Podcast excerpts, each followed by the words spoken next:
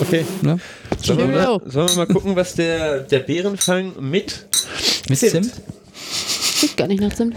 Ne? Schade, dass es kein Geruchshörbuch Finde ich schon. gibt. Boah, der schmeckt voll nach Honig. Im Vergleich zu dem anderen. Oh, lecker. Ja, so ein bisschen Zimt schmeckt man auch raus, Ist ne? bald Weihnachten? Oh ja. Boah. Da kann ich reinlegen. Ja. Der ist. Ja, Marcel? Boah, und mit Kit-Kontrolle gemacht.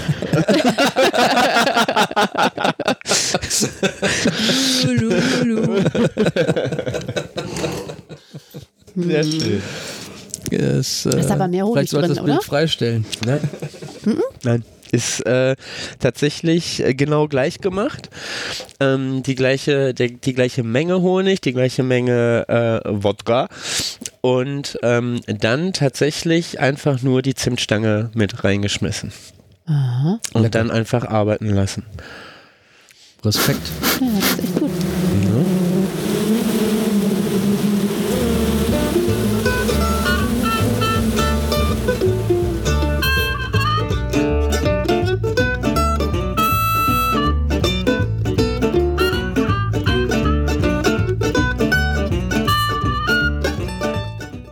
Herzlich willkommen bei How to Be, dem Podcast über allerlei aus der Imkerei. Es gibt heute die zehnte Episode auf die Ohren und in der zehnten Episode, die sich ein bisschen verzögert hat aufgrund von allerlei Projekten, die so nebenbei laufen, geht es um eines dieser Projekte, nämlich den Wärmeschrank. Der Wärmeschrank ist äh, ein Gerät, mit dem ich kristallisierten Honig wieder verflüssigen kann. Es ist ganz hervorragend, denn jeder Honig beginnt irgendwann zu kristallisieren. Und wenn man den vorher nicht gerührt hat, dann wird der Stein hart und dann lässt er sich nicht mehr so richtig abfüllen und man kann ihn auch nicht mehr rühren. Und es sind allerlei Probleme damit verbunden, vor allem wenn er einmal hart ist, wie kriege ich ihn wieder flüssig. Dazu gibt es unterschiedliche Möglichkeiten und da bin ich auch gespannt, wie ihr es denn so handhabt. Es gibt so einen Melitherm ähm, oder eine Melitherm, ich weiß noch nicht mal, wie man das richtig, äh, ja, artikuliert. Ist das artikulieren an dieser Stelle? Keine Ahnung. Es ist auf jeden Fall viel zu teuer und äh, alle, alle Einkaufsprodukte, die sich so in der Imkerei, Fachbedarfshandlung finden, ähm, da schlackern mir die Ohren und dann habe ich mir gedacht, das muss doch günstiger gehen. Hab dazu den Marcel befragt, der natürlich schon einen Wärmeschrank zu Hause hat. Prima, dachte ich mir, den Mann brauchst du, den musst du dir safen. Dann habe ich gefragt, was ich dafür brauche. Und natürlich brauche ich dafür Expertise. Und neben dem Material habe ich Marcel genommen, den zu Martina gebracht, das Material organisiert. Und dann haben wir bei Martina einen Wärmeschrank gebaut. Man nehme einen Kühlschrank, man nehme ein Steuergerät, man nehme einen Ventilator und man nehme eine Glühbirne mit Fassung und ein bisschen Kabellage und jemand, der Verständnis von Strömen hat. Oh ja. Oder der zumindest eine Anleitung kopieren kann oder eine Anleitung verstehen kann. Ähm, dann braucht man noch jemanden, der ein bisschen die Tasten nivellieren kann und ja, vielleicht ein bisschen nette Atmosphäre drumrum die Idee eines Rückblicks, vielleicht auch auf ein Jahr Podcasting. Ähm, Marcel war ja in der ersten Folge zu Gast und äh, das, die Aufnahme war quasi zu diesem Zeitpunkt, als wir auch den Kühlschrank gebaut haben. Und genau, warum also nicht einfach mal die Feste feiern, wie sie fallen? Damals ging das auch noch. Da durften ähm, drei Personen aus drei Haushalten auch noch zusammenkommen. Aktuell funktioniert das nicht so. Das ist äh, ziemlich fieslich, aber ich habe sowieso überhaupt gar keine Zeit, denn es laufen noch andere Projekte, unter anderem der Bau einer Imkerei und ich bin oh, so aufgeregt und sie wächst und es ist so schön. Ach ja, vielleicht schreibe ich dazu auch irgendwann mal einen Blogartikel, wie zu so vielen anderen Themen, von denen wir schon hier gesprochen haben. Ja, an der Homepage hat sich aber tatsächlich was getan und ähm, auch in ganz vielen anderen Projekten. Davon werde ich jetzt aber nicht weiter erzählen, sondern euch eine gute Unterhaltung wünschen bei der zehnten Episode von How to Be, die völlig anders ist als die neunte, denn sie ist äh, eine Episode mit zwei Gästen, wenn man so will. Dann hat sie eigentlich kein Thema, außer drüber nachzudenken, was war im letzten Jahr und ja, wie hat sich die Imkerei so entwickelt, gerade und insbesondere vor dem Hintergrund, dass wir ja Referenzpunkte haben, auf die wir zurückgehen können. Voll spannend war es für mich und ähm, wir haben sehr viel Spaß gehabt, das hört man auch und ähm, ja, möget ihr auch viel Spaß haben. In diesem Sinn, gute Unterhaltung.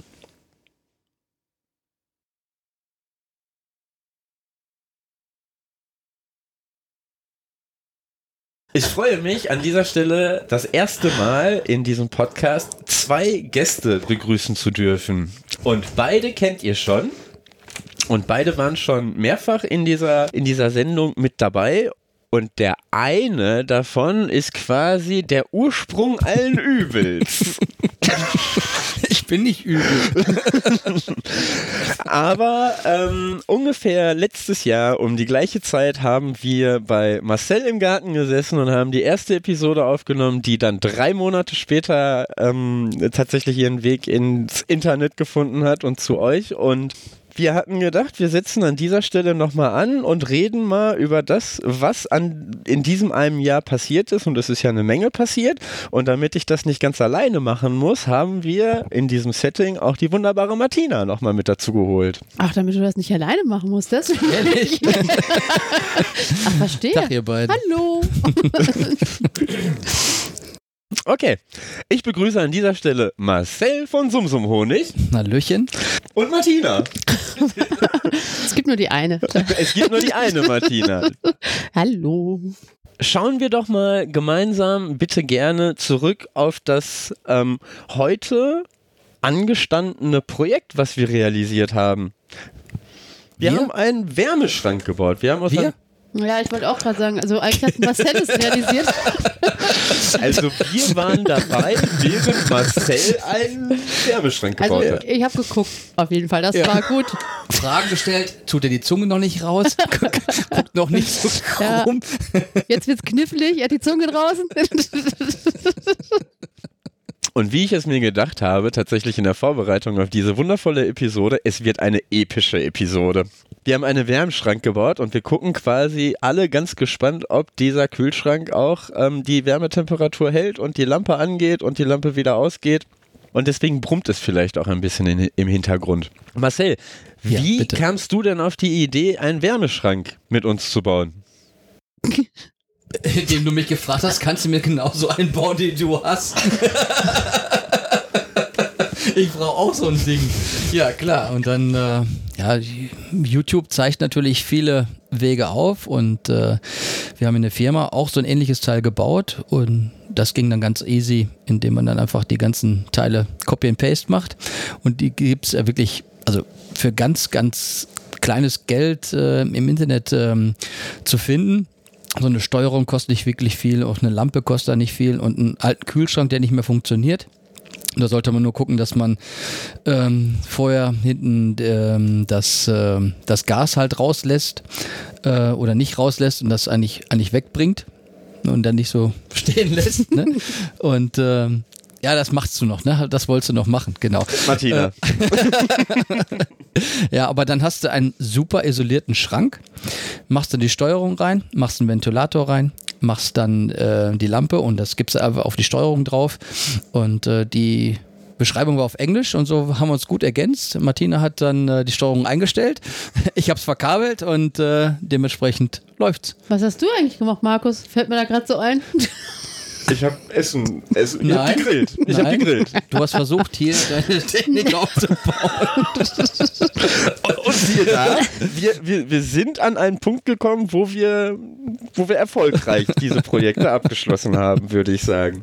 Ein Traum. Ja, lassen wir uns mal überraschen, wie die Temperaturanzeige sich weiterentwickelt. Sehr gut. Ich habe da keine Zweifel. 33,1 Grad haben wir jetzt gerade. Ähm, die beiden anderen sehen das gar nicht, weil da noch die Reste vom Grillen davor stehen. Deswegen sind sie auf meine Mitteilungen angewiesen. Wir geben auch keine Bilder rein. Lichter sind aus, weil die Spinnweben da hängen. das ist Spaß. Es ist hier äh, quasi ein Reinraum, in dem vorhin gearbeitet wurde, genau. Ja, wir können ja alles schneiden. Äh, da gibt es nichts zu schneiden. Das geht eins zu eins ins Internet. Im Internet. Im, Im Internet. Ach so. So, ähm, vielleicht haben wir auch gerade schon ähm, einen Bärenfang getrunken. Ja, sehr lecker, Ja, finde der ich. fängt mich auch gerade. Ja. Vielleicht nochmal in aller Kürze, bevor wir tatsächlich auf den Rückblick des Jahres ähm, eingehen. Ähm, Martina, einmal einen kurzen Steckbrief zu deiner Person. Also, wie lange imkerst du jetzt? Ähm, ja, das ist jetzt mein viertes Jahr gewesen quasi. Mhm. Und wie viele Völker hast du? Im Moment neun. Wow. Wollte ich gar nicht haben, ehrlich gesagt, aber es ist irgendwie über mich gekommen. Okay. In welchem Beutensystem arbeitest du? Ich habe, Ich hab nichts gesagt. ich hätte schon ganz böse gedisst und nein, nein, nein, nein, nein. ähm, ich ähm, imke auf Zander. Ich habe aber auch tatsächlich eine Herold-Beute, um Deutsch-Normal-Zander ähm, kombiniert mal auszuprobieren. Okay. Und welcher Betriebsweise folgst du, wenn man das, kannst du das so zuordnen? Nach welcher Nö. Bet Also Okay. ich, ich gucke halt, was geht. Das ist so die Betriebsweise, die ähm, dahinter steckt, vermutlich. Okay. Ich experimentiere auch gerne ein wenig äh, im Rahmen dessen, ähm, dass man schauen kann, dass es den, den Damen ähm, in den Beuten immer noch gut geht. Mhm. Und ganz entscheidend, ähm, glaube ich, für mich und auch für unsere Zuhörer, welches Ziel verfolgst du mit deiner Imkerei? Hm. Also geht es dir darum, Völker zu generieren, um Völker zu verkaufen? Willst du Honig produzieren? Willst du einfach nur Bienen halten? Willst du äh, Propolis ernten oder was auch immer? Also tatsächlich steht für mich weder Völkervermehrung groß im äh, Fokus. Also ich möchte oder habe mir eigentlich vorgenommen, nie mehr als vier Völker zu haben. Das ist jetzt natürlich klirrend in die Hose gegangen dieses Jahr. Ähm, kommen wir aber vielleicht nachher noch darauf zu sprechen, woran das eigentlich liegt, dass das so in die Hose gegangen ist. Ähm, ich fühle mich mit meinen vier oder fünf Völkchen irgendwie wohl. Das artet nicht in unglaublich viel Arbeit aus und das ist irgendwie wichtig, weil ich genug Dinge zu tun habe rundherum. Und insofern, ähm, Honig finde ich ein schönes Beiwerk, weil man anfängt, sich auch so ein bisschen reinzutasten ähm, und die unterschiedlichen Geschmäcker wahrnimmt, was man ja beim Honig aus dem Supermarkt in der Form gar nicht hat. Ähm, ist aber, wie gesagt, ist nur so ein bisschen Beiwerk. Ich genieße das einfach, Jahreszeiten anders wahrzunehmen mit Bienenvölkern und halt auch an den Bienenvölkern zu arbeiten. Und man hat immer. Stimmt. Also man sieht die Jahreszeiten wirklich ganz anders, ne? Ja. Also wenn, wenn, wenn es blüht, wo was blüht, das, das fällt da wirklich auf, ja. Und man, man fährt halt auch irgendwie ein Stück weit runter, ne? Wenn man an Bienenvolk geht und so mal eben schnell was machen will, bevor man noch den Anschlusstermin hat, das geht meistens in die Hose und man hat so zwei, drei Bienen im Gesicht stecken.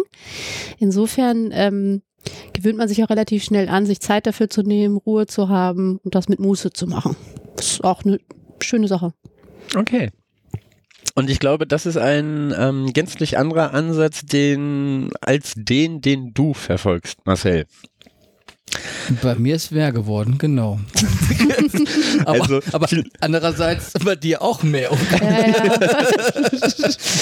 Nur hat, hatte ich vorher schon neun oder zehn. Fangen wir noch mal kurz vorne an. Also, wie lange imkerst du jetzt? Seit wann? Seit welchem Jahr? Boah, frag mich jetzt, was hatte ich letztes Mal im letzten ersten Podcast gesagt, dass ich jetzt nichts Falsches sage. Ich glaube, da war ich ein Jahr dabei, also zwei, Zwei, drei, äh, ja. dritten, vierten Jahr, irgendwie sowas, ne? Auch so, viertes ja, Jahr. Mhm. ich denke. Also, also vorher hatte ich ja schon in der Firma, hat mir ja schon geimkert und äh, es ist ja nicht alles Neuland gewesen. Mhm. Nur jetzt ist es dann so geworden oder so groß geworden, dass ich jetzt äh, bei 18 Wirtschaftsvölkern gelandet bin. Wobei ich nicht alles vermehrt habe, denn ähm, Helmut Reinke, ein sehr verdienter Imker in unserem ähm, Imkerverein, hat äh, um Hilfe gebeten, weil er einfach nicht mehr, ja, das körperlich nicht mehr so geschafft hat. Und ich habe quasi seine, die Hälfte von seiner Imkerei so ein bisschen übernommen. Die Stellplätze und ein paar Sachen von ihm und äh, dann ist es doch relativ schnell auf einem Schlag groß geworden. Und da musste ich auch selber feststellen, hui, hier ist wohl eine Grenze. Also bei Voll. 18 empfindest du eine Grenze. Äh, ja, weil es auf einmal so schlagartig kam. Ne? Ich hatte auf einmal acht Völker mehr. Also ich hatte eigentlich auch so schon mit 16 wieder ausgewintert, habe dann Anfang des Jahres schön wieder meine sechs äh, Stück verkauft. Ne, das geht, das geht ratzfatz. Ne, das, das macht ja auch Spaß, ne, wenn man dann den anderen Imkern halt gute Völker dann auch übergeben kann. So, und dann kam das einfach und auf einmal hast du dann ähm, keine Ableger, sondern du hast auf einmal 18 Wirtschaftsvölker. Das ist eine Nummer. Und der Helmut, der hatte auch noch Ahnung und der hat dann auf einmal richtige Völker. Also ich weiß nicht, was ihr als wirklich starke Völker empfindet, aber der hatte starke. Also ich hatte vorher nie starke, aber der hatte starke. Oh ja, also der hat, also wirklich, ähm, der hat sich auch immer wieder schlau gemacht. Der hat Backfast und Karnika und äh, dann, ich weiß nicht, aus Luxemburg hatte er welche, dann hat er aus äh, Südbayern welche gehabt, äh, also Königen sich besorgt. Und da muss ich sagen, also da waren von zwei Völkern, da bin ich wirklich an meine Grenzen gestoßen und ich mag eigentlich oder ich dachte eigentlich, dass ich ein guter Imker bin und auch Sachen wirklich gut kann. Aber da habe ich wirklich gemerkt, ähm, ja, wenn auf einmal vier, fünf Honigräume draufstecken und alles ist voll Bienen und so schnell kriegst du ja gar nicht die Kisten wieder zu und es waren nur noch Bienen da und ähm, die waren auch nicht die freundlichsten, muss man dazu sagen und alles quillt über. Das ist dann so ein Ding, wo du dann ruhig Blut durch und dann musst du halt durchziehen. Ne? Ja. Okay. Das heißt, ähm, du hast in diesem Jahr auch nochmal eine gänzlich neue Erfahrung gemacht mit deiner Bienenhaltung. Ja, aber sowas von. Wir, bevor wir ins äh, Thema einsteigen. Wolltest du fragen, mit welchem Beutensystem ich arbeite? Nein, will ich auch nicht fragen, weil dann Willst du es unbedingt nämlich, sagen? Dann sind wir nämlich genau schon im Thema. Bevor wir in dieses Thema einsteigen. Welches Ziel verfolgst du mit deiner Imkerei? Oh, Also du bist ja, du bist ja, du, also ich sitze hier in meinem Hoodie. also, also mein Nike? Ziel war es immer noch, wie ich es vorher hatte. Also mit meinem Hoodie, ja, ich habe auch ein schönes Hoodie. Ja. aber das mache ich nur für mich. Also ich, das, ähm, ich habe ein Hoodie mit meiner, mit meinem Sumsum drauf. Und du verkaufst das nicht als Merchandise an deine. Kunden? Warum bist du verrückt? Ja, aber vielleicht wollen die das haben. Hast du mal gefragt? Das würde ich mir nie trauen. Warum nicht? Das kauft doch kein Mensch. Warum soll das jemand kaufen? Martina, Ja, aber also ich- ihr seht es nicht, aber Martina kommt ins Grübeln und meint auch eher so, du, du vergibst da eine Chance. Nein, also Nee, wer ist denn so. so verrückt? Du- Also wenn ich meine Kollegen die zu Hause, wenn die jetzt hören, dann will ich mit dem Vogel seinen Pulli. Nein, also ich, mein Gott, also was ich mir schon überlegt habe, ist ähm, so ein paar Tüten mal zu drucken zu lassen, wenn ich jetzt hier meinen Honig irgendwie mal dann an einen Mann bringe und jemand dann halt ähm, was, äh, also mehrere Gläser kauft, dass man das da irgendwie, aber mein Pulli, den habe ich eigentlich nur an, zu, wenn ich jetzt an die Bienen gehe oder halt wenn ich am Imkerstand stehe, dass man mich auch dann direkt erkennt. Also, aber Man dass man ja. das verkauft, also ich meine, so viel äh, Hörer hat dein Podcast nur auch wieder nicht. Aber man muss doch nicht mal alles verkaufen wollen. Also Deswegen, manchmal also- ist es auch einfach schön, sowas für sich selbst zu haben. Und Ja, genau. Auch die Maske, die ich mir habe hier machen lassen, einfach dann, wenn ich da dann einkaufen gehe, also mitten in Dortmund oder so, dann kann man einfach ein bisschen Werbung laufen, ne? Mit Summ, Summ und fertig. Also Gut, aber das ist natürlich schon ein ganz anderer Ansatz, weil du dich ja auch repräsentierst. ja, aber das mache ich zwischendurch mal eben auf der Arbeit. Also das ist, äh, weil wir solche Sachen. Oh, das müssen wir rausschneiden. Nein, Nein, nein, nein, nein. Nein, das brauchen wir nicht rausschneiden. Nein, nein, nein, nein. Wir imkern ja auch auf der Arbeit. Und, und wir machen diesen Merch-Artikel, machen wir auf der Arbeit eins zu eins. Und ob ich jetzt dieses Emblem hochlade oder das andere Emblem hochlade und dann davon Sachen bestelle, also das macht dann keine Arbeit mehr, sondern ähm, das ist für mich und äh, meine jetzige Arbeitskollegin, ähm, Heike, wenn du es hörst, ne? Hallöchen, ähm, die hat früher da an so einem Shop gearbeitet. Und die habe ich von da aus abgeworben und dann ist sie zu uns gekommen und die hat mir das dann dann mitgemacht. Weißt du? also, und so kam es dann. Also ich hab, bin jetzt ja auch nicht extra rumgefahren und dann so und so muss es sein und so. Und dann hat die da so ein, zwei Sachen dann mal gemacht und fertig. Okay, Ja. also Merchandise vertreiben ist nicht dein Ziel deiner Imkerei. Nein, also mein Ziel ist eigentlich, deswegen war ich auch so mit, ähm, mit Helmut ähm, so übereingekommen, also seine Imkerstände so ü- zu übernehmen, weil ich eigentlich viel oder viele unterschiedliche Honige haben möchte. Weil das macht ja eigentlich den Reiz überhaupt aus, ähm, den Honig zu ernten und die Geschmäcker irgendwie zu bekommen. Und das ist so, ja, ähm, weil nicht jedem schmeckt der eine Honig, diese Frühtracht, die Sommertracht und dann der eine mag keine Linde. Ja, und das ist einfach, wie bekomme ich jetzt ähm, einen leckeren Honig, dem jeden, also oder ich kann einen, einen Honig dann anbieten, dem diese Person dann auch schmeckt. Ja, und deswegen möchte ich irgendwann gerne mal so Honigverkostungen machen. Ne? Äh, Ähnlich wie Tupperpartys, so in der Art. Aber das ist so, das wäre so mein Traum, so dass man so ein, so ein, ja, so zwei, drei Stündchen zusammensitzt, ne? so ein, zwei Met vielleicht trinkt ähm, und dann da, dazu dann halt, äh, ich sag mal so acht bis zehn verschiedene Honigsorten einfach dann äh, probieren kann. Und äh, dann einfach eine schöne Zeit genießt und dann kann man für sich selber herausfinden, welchen Honig denn wirklich sonntags morgens aufs Brötchen haben möchte. Hast Ja. du einen Lieblingshonig? Ja, Welchen? die Akazie wächst Akazie? leider nicht hier. Okay. Aber wirklich, ich war dieses Jahr im Urlaub gewesen in, ähm, am Scharmützelsee und was guckt man da als Imker? Wo ist der nächste Imker? Was gibt's denn hier so? genau. Auch das war ein total tolles Gespräch äh, mit der, das war eine ältere Dame, äh, die das zusammen mit ihrem Mann gemacht hat oder immer noch macht. Ähm, ja, wir haben uns bestimmt anderthalb Stunden da am Gartentor unterhalten und dann habe ich Buchweizenhonig von ihr bekommen. Boah. Genau so. Aber wer es nicht kennt, der kauft ihn. Der riecht schon komisch, finde ja, ich. das steckt nach Schweinestall, genau. Und ähm, aber weißt du, wo der richtig lecker drin schmeckt? Wenn du Brot selber machst. Wenn dieses Aroma vom Schweinestall im Brot schmeckt super. Da brauchst du keine Brot, andere Zutaten. Du hast ein richtig tolles Brotaroma da drin. Buchweizenhonig zum Brotbacken. Ja, genau. Weil du musst ja Zucker nochmal reingeben oder Honig, ja. Und ich gebe immer Honig rein. Und äh, wenn du dann Buchweizen reingibst, dann hast du einen richtig tollen Eigengeschmack. Hm, Okay. Ja. Naja, dann ist der also auch für was gut eigentlich. Ja klar, ne? ist der schon was mal- gut. ja, wir sind abgeschweift. Wie war die Frage? Nee, die Frage war, welches Ziel verfolgst du mit deiner Imkerei? Ja, ach so, ja, mit. Imkern im Urlaub zu gehen Also- zum Beispiel? Das auch. Ähm, aber ich war bei, äh, eigentlich wollte ich immer mit zehn Wirtschaftsvölkern arbeiten. Ne? Das, das, das reicht mir.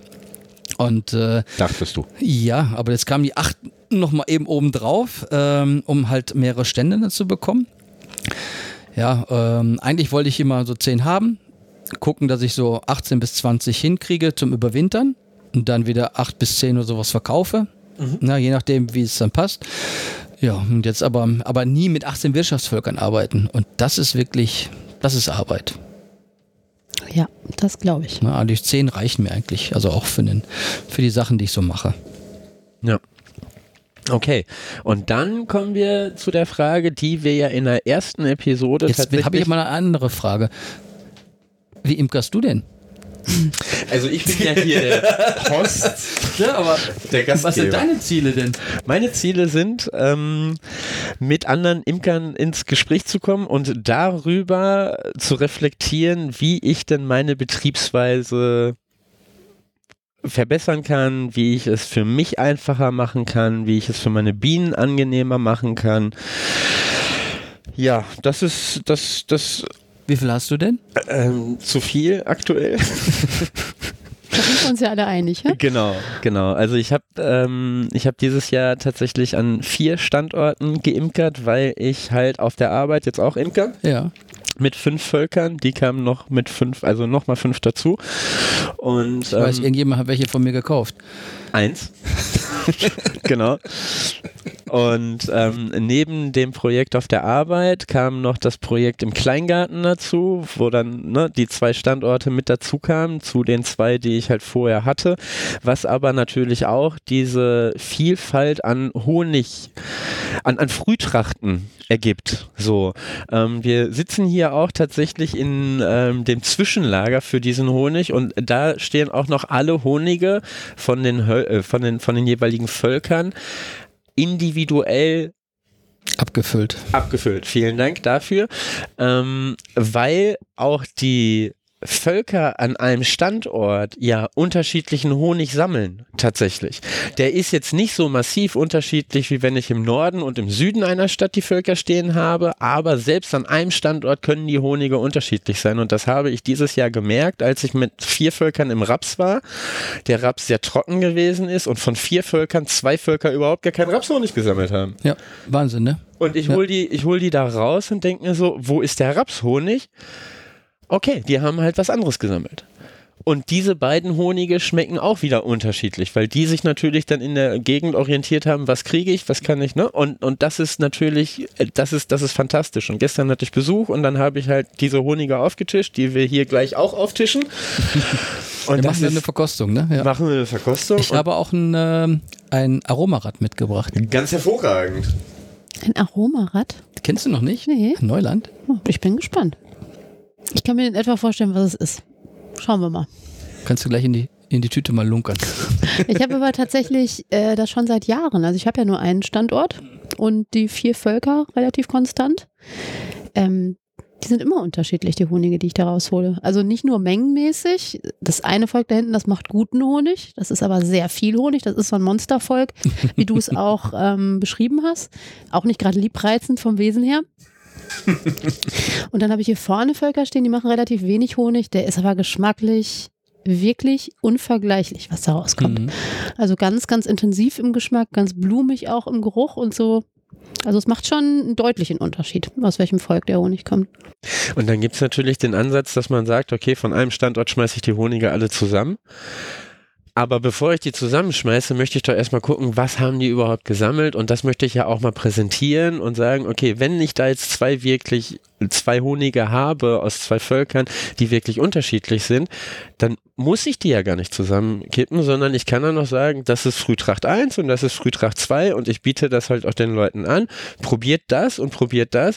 Und so wie Genau. gestern mit den Gästen ähm, war es halt auch so, ne? Du stellst dann halt fünf, sechs, sieben Honige dahin und dann halt auch so Referenzhonige wie, ne, also was ganz Außergewöhnliches für den einfachen Honigkäufer wie Waldhonig Mhm. oder Manuka-Honig, den habe ich auch mit dabei, können wir gleich auch mal probieren. So, und tatsächlich war es so, dass neben Linde, Raps und ähm, anderen Sorten Honige der Frühtracht-Honig des diesen, also diesen Jahres mit diesem Anteil an Waldtracht, der da drin war, Ein Laus. Ja. ne? Also nicht, weil also in Waldrach heißt ja quasi Läuse. Es gab im Frühling äh, so viele Läuse. Ähm, meine ganzen Kartoffeln, alles war befallen äh, von dieser Laus. Ne? Und dann ähm, haben die Bienen das schon sehr gut eingetragen. Ja. Und das spiegelt sich dann auch in dem Honig wieder und die waren so begeistert davon und da war es direkt so alles klar, davon und davon, die kamen aus Genau. Hamburg und davon nehmen wir mit. So. Ah, Das war so eine Tupperwarenveranstaltung, die du Nee, das war eigentlich, war das, äh, das war nicht so geplant. Aber Ja, aber genau das ist doch, was es doch ausmacht. Also wenn man wirklich sechs, sieben, acht verschiedene Honigsorten dort hat und äh, dann kann jeder doch für sich dann entscheiden, das ist wirklich ein Honig, der mir richtig schmeckt und nicht so ein Einheitsbrei äh, von äh, Reformhaus etc. abgefüllt äh, in Braunschweig von der Dip, irgendwelchen Dipstelle, wo alles zusammengekippt wird. Ähm, das ähm, ist dann nicht wirklich toll. Und so kann man wirklich entscheiden, das, was einem schmeckt. Ne? Genau, und wo wir gerade bei Zusammengekippt und Reformhaus sind, ich war gestern im Lidl einkaufen, 4,84 Euro, Ist ja Deutscher Imkerbund Ist noch teuer. Honig. Ist sogar noch teuer. 4,84 Ich hab- Euro. Ja, ich habe sogar noch ähm, welche für 3,50 Euro schon gesehen. Apfelstelle, Fürstenreform, Dr. Med. Ja, irgendwo in Braunschweig oder was das Braunschweig, macht. Ja, ja, genau. genau. Kommt immer alles aus Braunschweig. Genau. Und ne? da, da, wird, da kann man einfach ähm, seinen, seinen Honig abgeben und dann machen die daraus eine große Charge. Charge und, Und fertig. Da ja. steht noch nicht mal drauf. Also da steht tatsächlich auf dem Glas drauf Blütenhonig. Noch nicht mal Frühjahr, noch nicht mal Sommer. Na, immerhin. Sind da Blüten mit drin? Ja, wenn das dann mal tatsächlich Naja. so, so ist. Das Blütenhonig ist ja alles quasi fast, ne? Also, dann, also ja, außer Waldhonig. aus der Waldhonig, Also, ja, genau. Also wo die Laus drin war, ne? Und das, das kann man ja schon schnell durch Proben irgendwo identifizieren. Ja, Ja. Also sei es Blütenhonig, aber 4,84 Euro bei Lidl ja. finde ich Also halt. das ist gemein. Also gemein gegen den normalen äh, Imkern selber ähm, ist das schon nicht toll, weil wenn man überlegt, wie viel Arbeit man da wirklich reinsteckt, ähm, und ich habe es wirklich gemerkt dieses Jahr, da wird einem die Zeit schon wirklich knapp. Ne? Ja. Das ist Ja, und die Liebe geht halt auch verloren. Ne? Also ich, aber gut, wir wollten eigentlich über was ganz anderes sprechen. Ja. Denn ähm, wir hatten in der ersten Episode darüber gesprochen, dass du, also Martina ist mit Zander unterwegs und hat eine Heroldbeute, mit der sie auch Deutsch normal bedienen kann. Ähm, ich mache auch überwiegend Zander, habe, also Zander in Holz mit der Einheitsbeute, habe dieses Jahr aber auch in Herold gearbeitet, habe mir eine Sägeberger ähm, ans Laufen gebracht, auf Deutsch normal. Und ähm, genau, bin mit den dreien unterwegs und mh, daneben noch Styropor-Ablegerkasten und halt die Mini Plus-Geschichten. Und merke aber schon, Styropor hilft den Bienen. Ob der Isolation. So. Haben wir äh, an verschiedenen Stellen schon mal drüber gesprochen müssen wir uns jetzt nicht drüber auslassen, ähm, denn du hast ja letztes Jahr noch mit Deutsch Normal gearbeitet, mit Zander über Herold, weil du gesagt hast, das läuft hier einfach Ja. besser, weil Zander einfach mit mir, also mit mich. Äh, Ja, Entschuldigung, ich, meine Marcel. Dich, Marcel. Genau. Icke. Nachdem ich über Martina gesprochen habe und über mich, bist du dann der, den ich anspreche. Genau. Ich. Und ähm, also du hast mit eigentlich mit Deutsch nochmal angefangen, hast dann über Herold auch Zander bedienen können. Ja, beides, ne? Also ich habe ich hab mit beiden angefangen ähm, gleichzeitig, weil ich wissen wollte, was es, welche Unterschiede es gibt, ne? Also und, äh, im Warmbau zu arbeiten, Kaltbau zu arbeiten, welche Rähmchenmaße jetzt äh, wirklich gut sind, äh, welche mir leicht vor die Hand gehen. Ja, und dann habe ich damals schon gesagt, dass ich unbedingt, also im ersten Podcast, der Dant ausprobieren möchte. Ne? Genau, und da sind wir genau an der Stelle, da, ohne jetzt vorzugreifen, aber wie ist denn so die Entwicklung bei dir jetzt so in diesem Jahr Ich habe gewesen? den ganzen Schmarrn weg, äh, also die ganzen 16 Beuten, glaube ich, hatte ich, habe ich. Die sind alle, stehen in der Garage und warten, dass sie wieder verkauft werden. Denn ich habe nur noch der Dant. Wie kam es denn zu dieser Entwicklung? Weil es einfach einfacher ist. Also einfach Imkern in der Land. Ja. Also es ist vom Arbeitsaufwand, von der Leichtigkeit her, ähm, du hast, also man kann ja auch in Zander Großraum, also 1,5 oder Dadant, äh, oder ähm, äh, Deutsch Normal kannst du ja auch in 1,5 arbeiten. Ich liebe die Großraumbeute, weil du hast nur noch sechs, sieben Waben, wo die drauf sitzen. Dann sind da keine Hoffmann-Rähmchen mehr, die ineinander kleben, sondern du hast nur noch Polsternägel. Die brauchst du nur noch leicht anschuppern. Du hast rechts, links ein bisschen Platz in deiner Beute, kannst die Wabe wegschieben, die du nicht hochheben möchtest und kannst die nächste Wabe direkt nehmen und zum Hochziehen. Ohne dass du irgendeine Biene stresst. Das ist so viel wert. Ähm, da kannst du wirklich ohne Schleier. Obwohl ich nicht ohne Schleier imker. Also das heißt, du hast eine, ähm, einen großen Brutraum Genau, einen großen mit so Brutraum. anderthalb ähm, Genau, der Dante ist halt äh, anderthalb äh, Zander, kann man sagen, Mhm, ne, okay. oder anderthalb Deutsch normal. Und ähm, das ist äh, alleine die Wabenkontrolle. Ne? Das ist aber nur der Brutraum. Das ist nur der Brutraum. Ja. der- die Honigrähmchen sind ja dann viel, viel Okay. kleiner. Mhm. Weil Hier ich, oben drauf ähm, kommen. ich hatte gerade so im Kopf, dass ich das eigentlich ganz gut fand, mit Deutsch normal das zu machen, Mhm. weil es einfacher ist. Ne? Die sind irgendwie wesentlich kleiner, die ähm, Rähmchen, als die Zanderrähmchen und das macht vom Gewicht ja schon einiges aus. Find, fand ich jetzt. Aber Als wenn du keinen. Frau-Empfindung mag es vielleicht sein, dass es, ähm, auch wenn man vielleicht älter wird, also das sagte mir jetzt auch der, Wenn man der dann auch Helmut, eine alte dass er- Frau ist, dann ist ganz der vorbei. Na, da- dass, dass er dann zum, zum, zum ähm, dass es ihm dann doch schwer gefallen ist, diese Waben zu ziehen. Aber gut, zwei Kilo, zweieinhalb Kilo, was, was so eine Wabe dann äh, wiegt, die, die muss man schon hochheben. Aber für mich macht das keinen Unterschied. Also das ist, Ich glaube, wenn es der Brutraum ist, dann ist es auch nicht, äh, nicht wirklich dramatisch. Also wenn ich mir überlege, was die teilweise wiegen im Zander-Format, so Honigwaben, wenn die richtig fett sind, ja, boah, das ist aber richtig zu asten. das Und ist die, richtig. äh, Aber diese Honigwaben äh, sind ja dann auch nicht viel leichter, äh, viel kleiner. Also äh, man hat dann auch elf oder zwölf oder zehn drin. Wenn zehn nur drin sind äh, im Dadant, dann werden das zu Dickwaben und dann äh, hat man vielleicht zwei oder drei Kilo weniger in dem ähm, in der Kiste, aber auch nicht wirklich viel. Also das und wenn man jetzt sagt, äh, wie viele jetzt so sagen, dass Zander das einfach imkern ist mit den Beuten, da kann ich irgendwie, die komme ich nicht drauf klar. Also das ist ähm, sicherlich gibt es da Vorteile in diesem System, es gibt Vorteile in diesem System, aber dass es einfacher ist, also da hat sich ja wirklich einer gut, was gut ausgedachtes, damit äh, man, ich sag mal, diese, diese Beuten auch gut bewerben kann.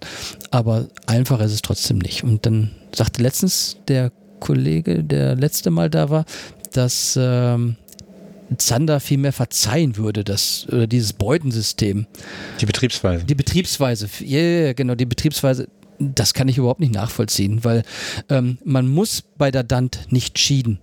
Ne? Ähm, da hat er gesagt, dass, ähm, dass die äh, dann verhungern könnten, wenn man zu sehr gepresst hat. Also man muss das als Anfänger nicht alles komplett so machen. Man kann da auch eine Wabe drin hängen lassen, wo Futter drin ist. Äh, auch eine Großraumwabe. Ne? Das äh, um sich dann halt langsam ranzutasten. Also das äh, geht alles.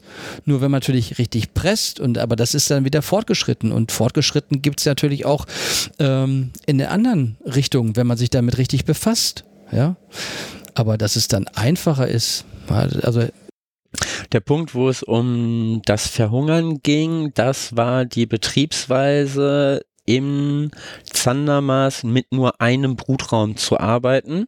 Mhm. Und nicht mit, ähm, wie es halt bei einfach Imkern nach Liebig-Aumeier ist, mit zwei Bruträumen zu arbeiten. Mhm. Weil viele oder, oder einige sagen, ähm, Wobei, das habe ich ja auch gemacht. Also ähm, klar, alles, was aus dem Winter rauskommt, muss man kontrollieren. Wenn man natürlich ähm, bis Mitte, Ende März nicht an seinen Völkern drangehen möchte, was ich auch verstehe, dann ist es quasi die einzige Möglichkeit in einer Großräumbeute mit sehr viel Futter oder halt mit wirklich zwei, äh, mit zwei Zagen dann zu arbeiten. Alles andere macht dann keinen Sinn, wenn man nicht vorher reingucken möchte. Ja, so. da ging es tatsächlich um die Situation Abernten der Frühtracht. Mhm. Ne? Und ähm, du hast die dann halt oder beziehungsweise abernten nach der nach der Sommerernte. So, ne? Du hast ähm, einen Brutraum, du nimmst die den Sommerhonig runter. Es ist eine Trachtlücke und das Volk verhungert dir, weil du nicht direkt auffütterst, weil du nicht dies oder du jenes ja nicht tust. So, aber dann brauchst du ja nicht so eng schieden. Ne? Das war noch auf Zander bezogen. Ja, ja, ich so, sag ja ne? nur, und, weil, weil, genau. er sagte dann, äh, dass das ja viel einfacher ist und, und dieses, äh, dieses System verzeiht einfach mehr. Das ja? verzeiht mehr dann, also so meinte Ja. er das, wenn du mit zwei Bruträumen dann arbeitest, ne? Ja, aber das, äh, die Großraumbeute verzeiht dir auch so viel, wenn du da halt eben nicht komplett zuschiedest. Ne? Mhm. Und das kannst du alles machen. Es hat nur einen Nachteil, wenn du halt zu viel Pollen drin hast, was du auch in der zweiräumigen dann hast, dann kommen die einfach viel zu sehr in Schwarmstimmung. Ja? Wenn du zu viel Pollen drin hast. Und deswegen schiedet ein Berufsimker eigentlich immer, da will er das, der will ja auch den Honig oben haben, aber das ist halt die, äh, das ist einfach die fortgeschrittenen Variante. Ne? Und wenn man sich langsam rantastet, dann gibt es eine Wabe mehr, lässt mehr Honig drin und dann hast du keine Probleme. Ja, genau, okay. Ne? Und deswegen kann man nicht sagen, dass das eine einfacher ist und das andere. Oder auch mit der Wabenhygiene, das geht alles so easy. Also das, äh, es geht halt, du musst halt Re- nach Regeln spielen, genauso wie, wie du da die Regeln hast, musst du nach den Regeln hier spielen. Ne? Aber das zu sagen, dass es einfacher ist, das ähm, finde ich schon den anderen, äh, anderen Imkern, die anders imkern, einfach nicht, nicht gerecht. Also haben wir einfach Imkern und anders Imkern. Einfach anders im Einfach anders Imkern. Ja, es ist, Deswegen äh, ja, Nein, das ist, ähm, also ich, ich, ich denke, da können wir, da können wir drüber fachsimpeln. Das ist, ist natürlich schwierig gerne. an dieser Stelle von, also für mich, weil ich ähm, selber nicht mit Dadant gearbeitet habe, ähm, so dass ich mir da noch, Ja. noch, aber ich habe alles drei durch. Also genau. Und Von daher kann ich mir wirklich jegliches Sachen ma- äh, wirklich erlauben, ähm, zu sagen, es ist wirklich schön, in so einer Großraumbeute zu arbeiten. Und wer es einmal schätzen gelernt hat, dass wirklich die, äh, die Bienen überhaupt nicht so richtig aufgeschreckt werden ja, oder kein, äh, kein Oberrahmen äh, hochgehoben wird und das, äh, weil es alles so viel verkittet ist. Ne? Gerade wenn du im Frühjahr ähm, die ersten Rähmchen ziehst, äh, da schubst du die nur auseinander, hast die ganzen Dinge in der Hand. Also durch diese Holznägel, durch- ne? Diese Genau, Polsternägel. die Polsternägel, die du da drin hast, Mhm. da hast du einfach nicht so viel Flächenpressung dran. Ne? Ja, okay. Ich würde mir das jetzt ja immer unglaublich gerne angucken bei dir. Tatsächlich. Tja. Das klingt, äh, Ja, ein großer Werbefilm. Nein, das klingt, das Nein, klingt, das ist ja. nee, das klingt gut und ich kann das äh, total gut nachvollziehen. Äh, Ich bin ja auch immer sehr skeptisch, wenn Leute sagen, äh, eine bestimmte Betriebsweise ist halt das Nonplusultra Genau. und alles andere ist Kacke. Weil ähm, bei ganz vielen Dingen ist es ja auch einfach so, den Bienen ist das tendenziell scheißegal. Jo. Ne? Hauptsache, der Imker kommt damit klar, was er da tut. So. So, und, wir das haben ja jetzt letztens erst ein, äh, ein Foto gesehen im Mauerwerk, ne? Weil der Imkerkollege, ne? Äh, hat jetzt freigestemmt bei einer Tanzschule, ähm, alten Bauernhof und da waren richtig schöne Waren. Vielleicht kriegst du das Bild mal eingestellt, wenn du das darfst. Das ist toll. Also Ich das ist wirklich toll, wa- was die Bienen da gebaut haben. Ja. Ne? Und da kann man vielleicht auch mal sehen, nochmal, wie Bienen hier bei uns in unserer Region, wenn sie Platz haben, einfach bauen. Und da sieht man schon, dass die relativ lang gebaut haben. Ne? Die Waben sind relativ Richtig lang, ja. lang. Und das, das ist natürlich ne, so die, die Überlegung, wenn ich zwei Bruträume habe, dann reiß ich ja im Prinzip das Brutnest Auseinander. auseinander. Ne? Da Ja. ist ein Luftschlitz drin. Und ob die Bienen das so geil finden, keine Ahnung. Ich habe die, Ja gut, aber wenn, er, wenn jetzt ohne Absperrgitter imkers, die Königin wandert überall hin. Ne? Es gibt ja viele YouTuber, die das gemacht haben. ne? Das ist eine Betriebsweise, die komplett ohne Absperrgitter auskommt. Ich habe jetzt den Namen nicht gerade parat. Das ist ein, ein junger Mann aus, äh, aus dem Osten hat das gemacht. Ne? Und der, das ist auch super interessant mit Deutsch Normal. Ne? Der hat im Warmbau gearbeitet. Ne? Und äh, da hatte ich auch schon mal gedacht, das ist doch wirklich auch eine tolle Sache. Aber auch da musst du dich nach Regeln halten. Ja, auch da musst du dann immer wieder das machen, was, ähm, was dann wichtig ist zu dem Zeitpunkt. Ne? Und das darfst du dann auch nicht vermengen. Ne? Und genau da ähm, einmal kurz nachgehakt, denn ähm, einfach Imkern nach Liebig-Aumeier ist ja die moderne Hohenheimer Betriebsweise. Mhm. So heißt sie ja offiziell, ne? Ist Ja. aus diesem Bieneninstitut und steht auch dafür. Ähm, wie, wo lerne ich denn richtig daran zu imkern? Gibt's da das Rezeptbuch oder ist das tatsächlich es, so eine es gibt Sache? äh, der Bruder Adam, also es habt ja super viele Bücher gibt's über Dadant, ja. Und ähm, ich habe es mir jetzt wirklich meistens wirklich aus dem Internet gezogen oder halt über Bücher gelesen. Und ähm, alles, was jetzt so Richtung Münsterland nach oben rausgeht, ja, die haben die Imker mit der Dant. So, und ähm, dann gibt es ähm, spezielle Regionen, äh, die imkern sehr viel mit der Dant. Also, das ist, ähm, also ist schon weit verbreitet. Mhm. Ne? Aber so, so, so die Betriebsweise, also ich meine, ich kann mir viele Videos angucken, ich kann mir viel, Ja, ne? So, aber gibt es da so ein Buch, was du gelesen hast? Na, du hast gesagt, du hast es dir über YouTube quasi Ja, reingezogen, ne? Okay. Aber da muss man vielleicht, ähm, wenn jemand gerade irgendwo das da dann einfach imkern hat, bitte einfach mal Bescheid sagen, weil würde ich mir einfach gerne mal im Vergleich angucken. So, weil sonst kann ich mir ja kein Urteil drüber bilden und eine Betriebsweise einfach nur über YouTube zu erlernen, das ist halt schwierig, finde ich, für mich dann zu sagen, okay, das ist mein Rezeptwissen. Ne? Also das- du musst ja gucken, was mit den Bienen los ist. Du musst ja gucken, wie es, äh, ähm, also so einfach geht's ja nicht. Also du machst ja schon die ganze Zeit die Erfahrung. Ja, wie, ähm, wie du imkerst, äh, ab wann geht ein Volk nach vorne. Ich habe selbst ähm, im Zander-Bereich äh, habe ich angefangen mit zwei Thermoschienen zu arbeiten, um dort ähm, das Brutfeld ähm, so schnell wie möglich groß zu machen und äh, damit die Pollen und äh, so wenig wie möglich da eingelagert werden und damit die so schnell wie möglich nach oben in den Honigraum reingehen. Ja? Ähm, und das hat schon super funktioniert. So, aber dadurch, dass dann halt Zander zu klein ist von der Brutfläche, direkt auch am Anfang, dann, wie das dann schied ist, dann musst du unheimlich aufpassen, dass du schnell erweiterst. Da hast du ein bisschen mehr Zeit mit der Dant, das dann halt zu erweitern. Und das ist dann, ähm, aber das lernt man dann aber selber an den Völkern, wenn du damit arbeitest. Und ähm, deswegen machst du ja jedes Jahr neue Erfahrungen, dann ist das Wetter ist wieder anders und dann ähm, ist auf einmal die, äh, äh, der Frühling schneller da, als die Bienen da sind und dann musst du gucken, ähm, wie, wie kommst du dahin. Ja, okay, gut. Mm, Ich habe noch so ein Klingeln in den Ohren. Ähm, da hast du dich in der ersten Episode schon, schon äh, mega drüber äh, ausgelassen. Tatsächlich. Weißt du, was ich meine? ja, Was denn? den Krüppelableger. Nicht den Krüppelableger. Achso, dann noch Nein. was anderes, okay?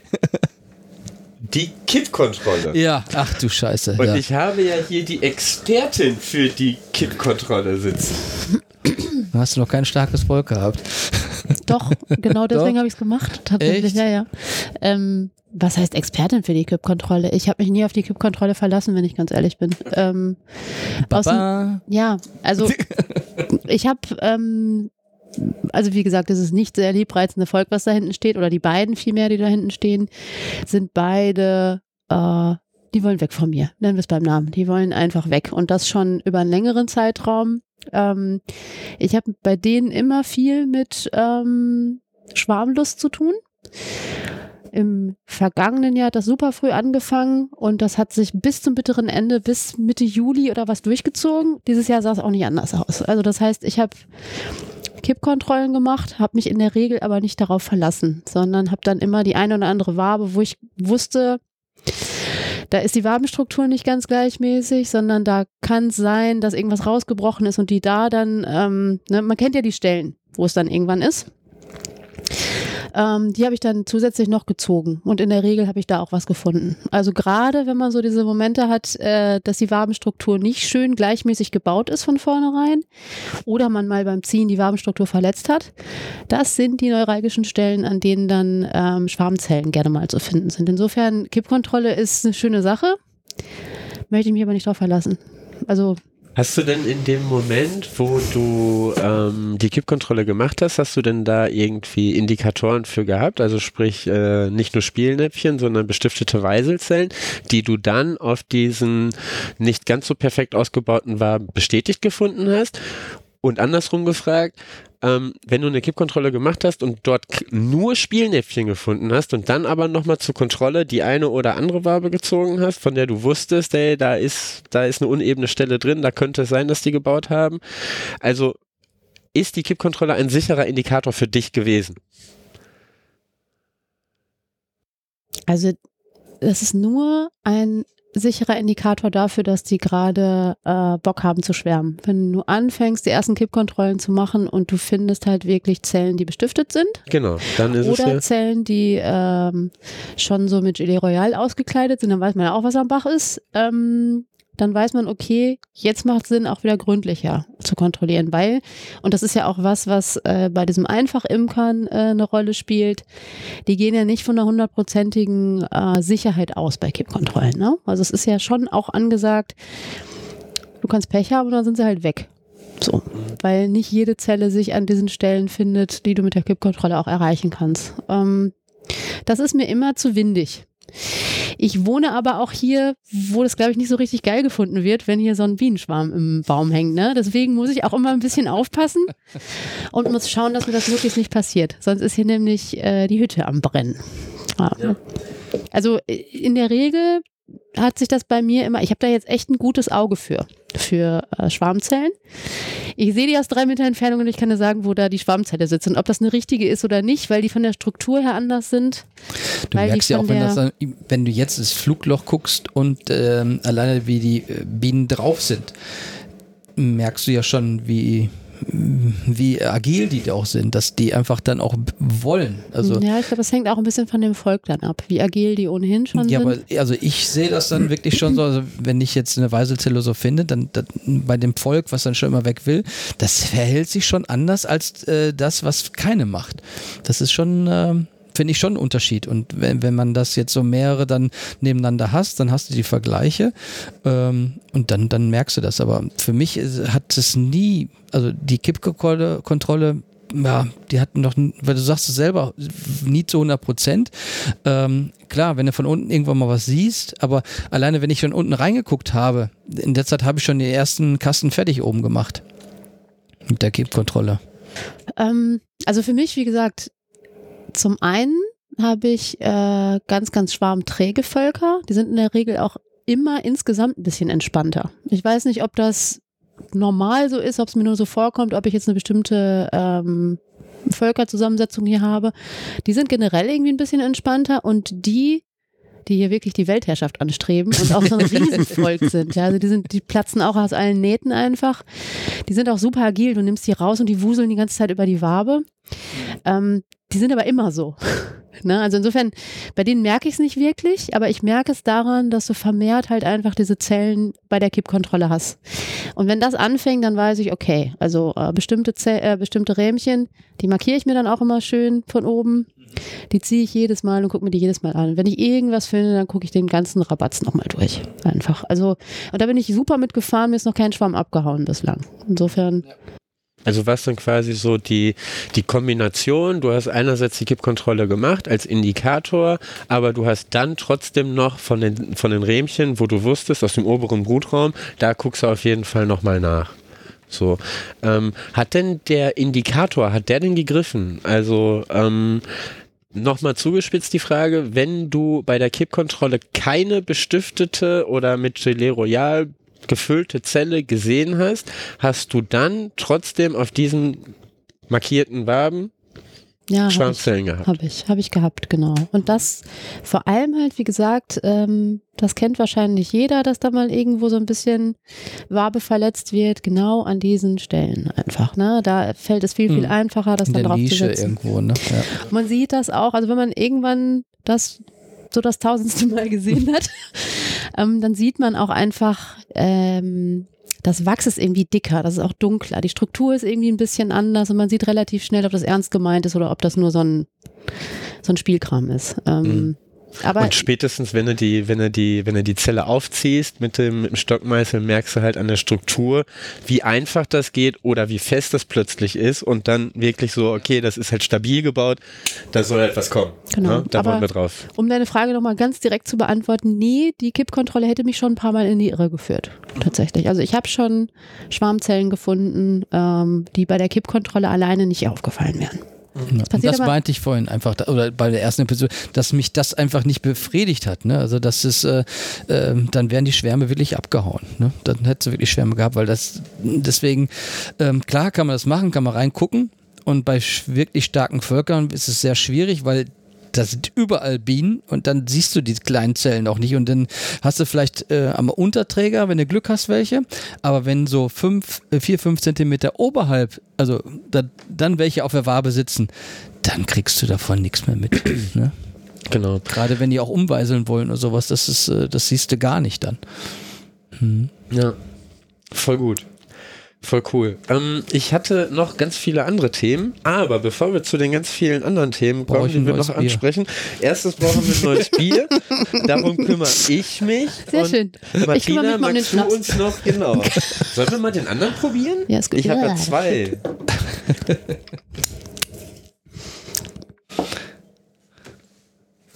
Also ich rede jetzt übrigens auch nicht von ähm, äh, Nachschaffungszellen oder so, ne? Nein, die mitten auf der Wabe sind, sondern tatsächlich nein, an so Diese Stellen. Schwarmstellen. Die, ja, ja. Genau, also da, weil das klingt immer so, als ob ich einfach zu dämlich wäre, eine nein, Nachschaffungszelle zu erkennen. Ich habe noch, danke schön.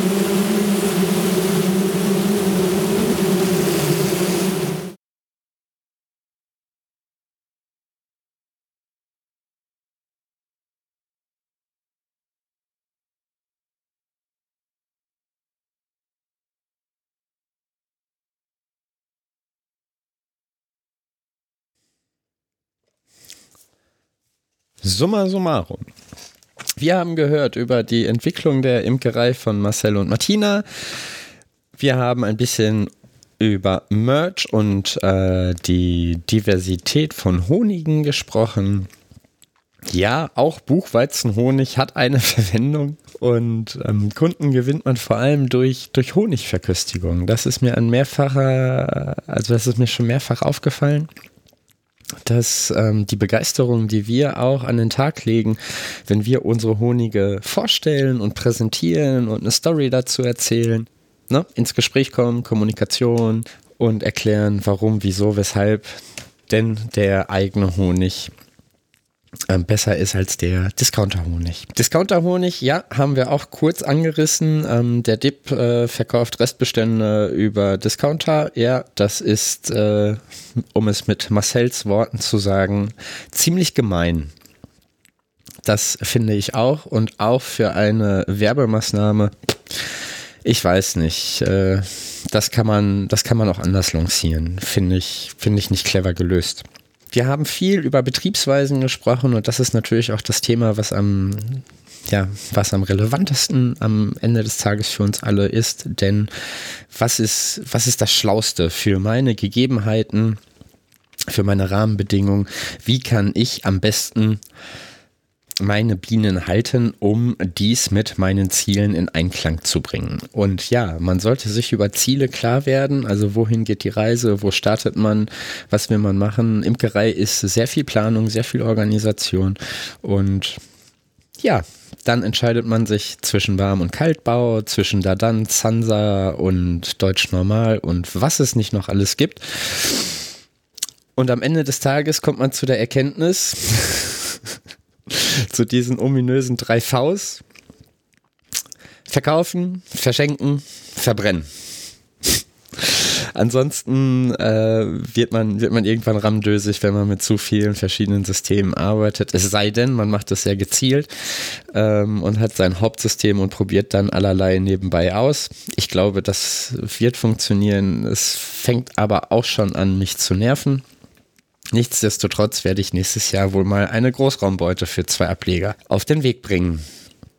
Schließlich würde ich gerne aus diesem Gespräch zwei Aspekte mitnehmen und eure Meinung dazu einholen, nämlich zum einen, wie haltet ihr es mit dem Honigverflüssigen, also nachdem er kristallisiert ist, ähm, wie, wie macht ihr das und überhaupt, wie rührt ihr euren Honig, wenn ihr, wenn ihr vielleicht auf euren Homepages äh, da bereits Berichte habt etc. Schickt mir das gerne, ich würde das gerne mal zusammenstellen, um ähm, da unterschiedliche Erfahrungswerte nebeneinander zu stellen. Und wenn ihr nichts eigenes habt, dann äh, kommentiert gerne auf der Webseite. Zum anderen würde ich gerne von euch wissen, ob ihr bestimmte Literatur empfehlen könnt.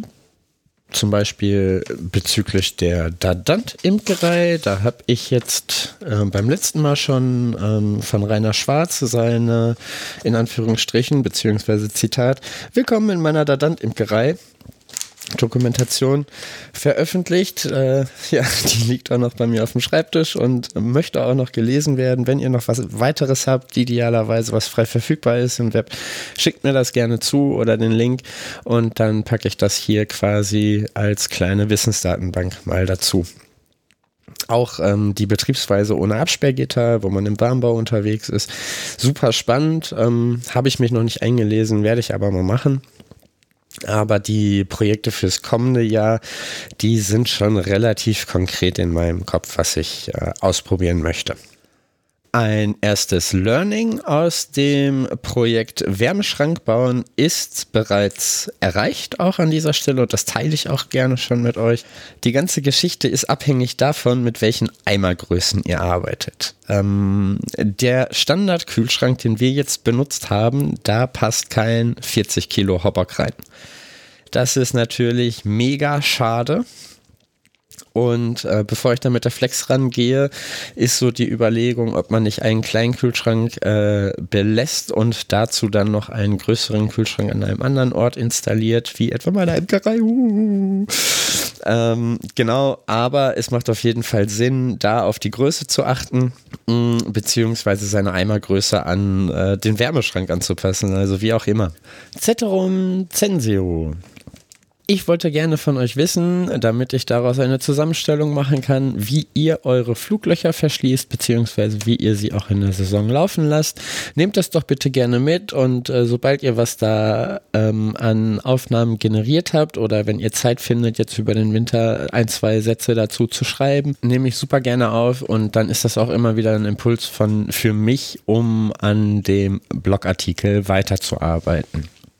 Daneben möchte ich euch gerne auf einen neuen YouTube-Kanal hinweisen. Jan Biggemann, der ja bereits zweimal hier zu Gast gewesen ist, hat sich jetzt quasi mit einem YouTube-Kanal auf den Weg gemacht und führt Interviews mit einem Imker durch. Oder einer Imkerin, denke ich, ist auch drin. Die erste Folge ist nun in seinem YouTube-Kanal verfügbar und zu Gast ist Martin Isenmann. Was natürlich nicht fehlen darf am Ende, ist der Feedback-Blog. In der letzten Episode habe ich euch schon darauf aufmerksam gemacht, dass er eine neue Struktur bekommt und an dieser möchte ich mich jetzt auch weiter entlanghangeln. Deswegen, ich freue mich immer über jedwede Rückmeldung und jedwedes Unterstützungsangebot. Dafür bin ich mega dankbar. Die Wege, wie ihr mir diese Rückmeldungen und Unterstützungsangebote zukommen lassen könnt, werde ich jetzt kurz vorstellen. Einmal gibt es das persönliche Feedback an feedback at howtobe.de oder via Instagram at karumpel zum Podcast selbst und oder anonymes Feedback beziehungsweise Kommentare nehme ich gerne ähm, bei Apple Podcast oder Panoptikum.io entgegen. Mm, Darüber hinaus gibt es ja auch die Kommentarfunktion auf der Website, die ich freigeschaltet habe. Und äh, wie ja auch schon gesagt wurde, eingangs habe ich an der Homepage ein bisschen rumgeschraubt und schaut euch um, kommentiert bitte gerne und würde mich freuen, dort von euch zu lesen. Wir haben unsere Telegram-Gruppe, die wächst und den Link findet ihr in den Show Notes. Und wir haben ein synchrones Imker-Online-Treffen realisiert, welches immer am zweiten Sonntag im Monat um 17 Uhr stattfindet. Den Link werde ich auf persönliche Anfrage zur Verfügung stellen, beziehungsweise wenn ihr in die How-to-Be-Gruppe kommt bei Telegram, dann werde ich dort den Link posten, sodass ihr gerne teilnehmen könnt. Weitere Unterstützung in Form von Devisen könnt ihr mir auch zukommen lassen, damit hier die Qualität der Aufnahme auch weiter wachsen kann. Alle Informationen dazu findet ihr bei mir auf der Homepage unter dem Bereich Unterstützen. Damit bin ich auch am Ende angelangt. Ich freue mich an dieser Stelle auf den nächsten Teil, den ich bearbeiten werde und schauen werde, ob da sich noch etwas daraus ergeben kann aus den Aufnahmen, denn wie ihr gehört habt, es wurde ja, äh, ja immer fröhlicher zum Ende hin und ähm, ja, mal sehen. Es ist eine große Wundertüte. Ich hoffe, ihr hattet Spaß an dieser Stelle mit dieser Aufnahme und konntet euch äh, vielleicht auch an der einen oder anderen Stelle wiederfinden, da wir ja doch mit drei Leuten im Gespräch auch ein größeres Feld an Inhalten bzw. an Perspektiven abbilden, äh, abbilden konnten. Und dafür möchte ich mich ganz herzlich bei Martina und Marcel bedanken. Das war ein wunderschöner Tag. Ich denke gerne an diesen zurück. Ja, und hoffe, dass wir bald wieder in der Lage sein werden, den zu wiederholen. Bis dahin, bleibt gesund, achtet aufeinander. Euer achtsamer Imker, Markus. Ich bin ja Technikaffin, ich gucke mir gerade eine Selbstwendeschleuder. Also eine Sechswaben hatten wir jetzt ausprobiert. Ja. Ähm, Selbst, Imker- sechs Waben Selbstwendeschleuder. Genau, die war schon gut. Ja. Aber geht ja noch besser. Entweder gibt es eine Radialschleuder oder eine Zehner. Müssen wir mal gucken, wie wir dann demnächst vorwärts gehen. Genau. Aber das, Mann. Man muss dazu natürlich sagen, Martina und ich haben lange Zeit, äh, oder wir, wir, wir schleudern halt in der Regel zusammen. Und wir haben das erste und das zweite Jahr haben wir ähm, mit einer Zweiwaben-Handschleuder das ist brutal. Im ersten Jahr war es noch in Ordnung. Ja, da war es noch lustig. Da Irgendwie waren zwei. Völker. Dann waren es fünf. So, dann wurde es schon anstrengend und dieses Jahr haben wir dankenswerterweise, ähm, weil es einfach nicht anders, es weil es einfach völlig irrsinnig war, irgendwie von ich hatte sieben und du hattest vier, von elf Völkern. Nein, Den das schleudert man nicht mehr mit der Hand. Nein. Also das kann man vor allem nicht mit einer zwei waben schleudern. Das waren vier Völker bei mir, da waren aber 70 Kilo oder so, ne? Ja. Also das war echt. Das- also insofern.